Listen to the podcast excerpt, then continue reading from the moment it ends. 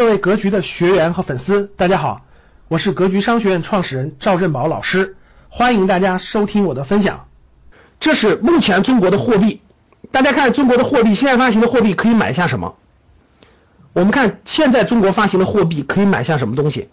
大家看，这是中国的发行的 M 二，这是用美元计算的啊，用美元计算的，各位 M 二是这么高，大家看啊，是这样，往那儿看啊。二十二万亿左右，那中国的 GDP 是十万亿美元左右，美国的 M 二是十二万亿左右。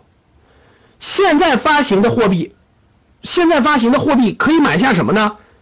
就目前发行的货币，可以买下整个美国所有的货币，就是它所有东西的计价不都是货币计价的吗？对不对？可以买下整个美国发行的货币和半个欧盟。就中国现在 M 二的。这个发行量是可以买下整个美国，包括半个欧盟。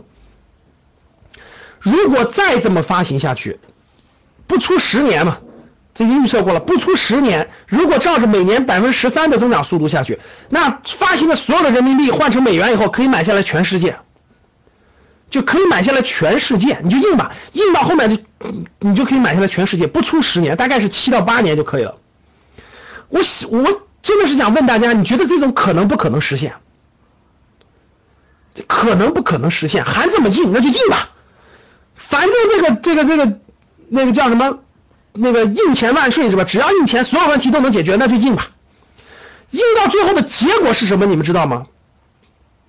所有人还想着印吧，继续印钱，房价继续涨，还涨。各位看看，这钱已经到现在。真正真正有有实力的人、有头脑的人，早就把人民币换成别的钱去买海外资产了。最牛最牛那批人是不是这样的？大家想想，李嘉诚是不是把整个英国的英国都快买下来了？万达的王健林是不是去国外买了？所以各位听好了，不要听他们在忽谁还在忽悠这房价还如果房价再涨一倍哈，我我我我会我会卖了房子买海外资产的。看这儿。如果照着每年百分之十三的发行量，那八年以后你可以买下来全世界，谁相信你的货币值这么多钱？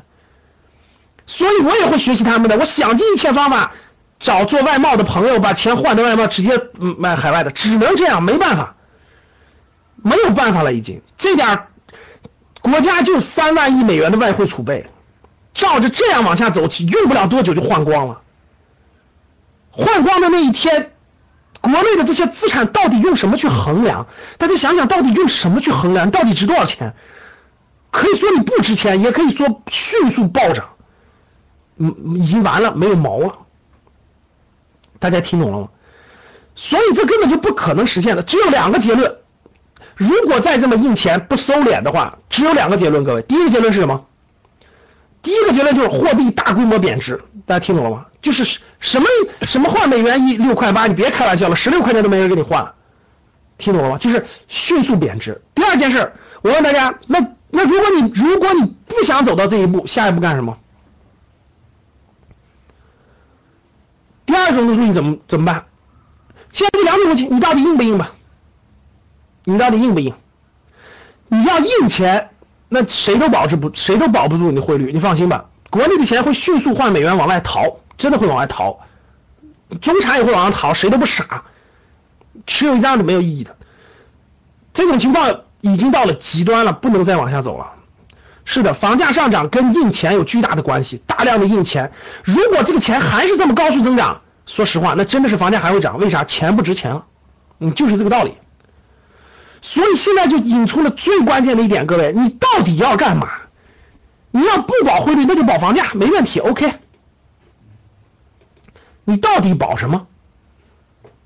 大家通过这个就是，你要不就我引出了一个结论了，各位，你到底要什么？看着，你到底是保汇率还是保房价？如果你要保房价，那好印吧，只要印钱，房价肯定掉不了，你放心吧。只要 M 二增长，房价肯定掉不了。房价不是被土地托起来的，房价就是被钱托起来的。保什么？就是。这件事已经不能到了犹豫含糊不定的地步了，所以呢，咱就过家家，咱我也不知道保啥，咱就往后混吧。含糊，这已经拖到啥地步了？到底选哪条路？你到底怎么选？各位，这一点你要明白了，你就能看清楚大趋势了。你到底怎么走？你说吧。你说咱不不保汇率了，爱贬值贬值去，咱就保房价。老百姓这个感觉房价值值钱就值钱就行了，房子从一千万涨到两千万就行了。OK，那就继续印钱，没问题。只要继续印钱，汇率肯定保不住，肯定要崩盘，汇率肯定贬值，然后你就房价是肯定涨，没问题，可以的。你要保汇率，你要保汇率，那只不能印那么多钱了呀，不不能印那么多钱了呀，哪能印那么多钱？你要保汇率，你就得你这个啥，你就不能印钱了，不能印钱啊，谁去拖这个房价？房价上涨拖是需要发行不停的发行货币的，是需要不停的借贷的。你不借贷，你不借贷，你怎么支撑房价？你以为每个买房子都是拿真金白银买的吗？各位，你见过你身边房买房子的投资房子是真金白银买不贷款的吗？你给我打个一。你见过吗？是不是都是借钱买的？各位，是不是都是借利率买的？对吧？如果你如果你要保汇率，你的货币就不能发行那么多，不没那么多钱发行，到哪去那么多借贷？对不对？不就这个就是这两个道理。其实到现在，上到我们中央决策层，下到个人，你必须明白一点大方向，我们都是大趋势当中的一个小小很小很小的蚂蚁，大家听懂了吗？你必须知道我们中央到底要走哪条路了，到底是保汇率保房价？或者你说我都不保了，或者你说我都保也行，选哪个？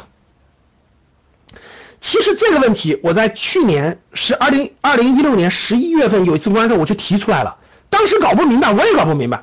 其实今天各位已经做出选择了。那我们看，你你货币发行量这么大，对吧？这里这个趋势已经必然让你做出选择了，你到底选哪个？只能选一项。那我们看俄罗斯是怎么选的？俄罗斯选的是保房价、弃汇率。所以在过去几年，俄罗斯的房价没有下降，反而是上涨的。就俄罗斯的房价是上涨，没有下降，但是俄罗斯的汇率暴跌。你们去看，卢布没国际国际交易，没有人持有卢布，对不对？俄罗斯卢布是贬值了大概百分之五十左右。就过去这两三年，没有人持有卢布。从一四年、一五年开始到后面这几年，那日本。当年选择的是日本，当年也是这个情况，选择的是保汇率，当然选择保汇率弃房价，当时就收紧货币，收紧货币加息，控制这个货币乘数，就把汇率保住了，日元没有大幅贬值，但是房价暴跌，所有资产都大幅暴跌，到今天为止，比当时的房价也是暴跌了百分之六十以上。好，各位，如果你是中央这个智囊团的一员，你觉得我们应该下一步怎么走？各位？你觉得该怎么走？如果你是智囊团的一员，给你个名额，你是智囊团的，你就是幕僚，你给我出个主意，你你会怎么选？来选一选吧，咱先选一选啊！你是保汇率还是保房价？你还是都不保了，还是都保？你选哪个？其实就是摆在眼前，大家可以看得出来，保哪个？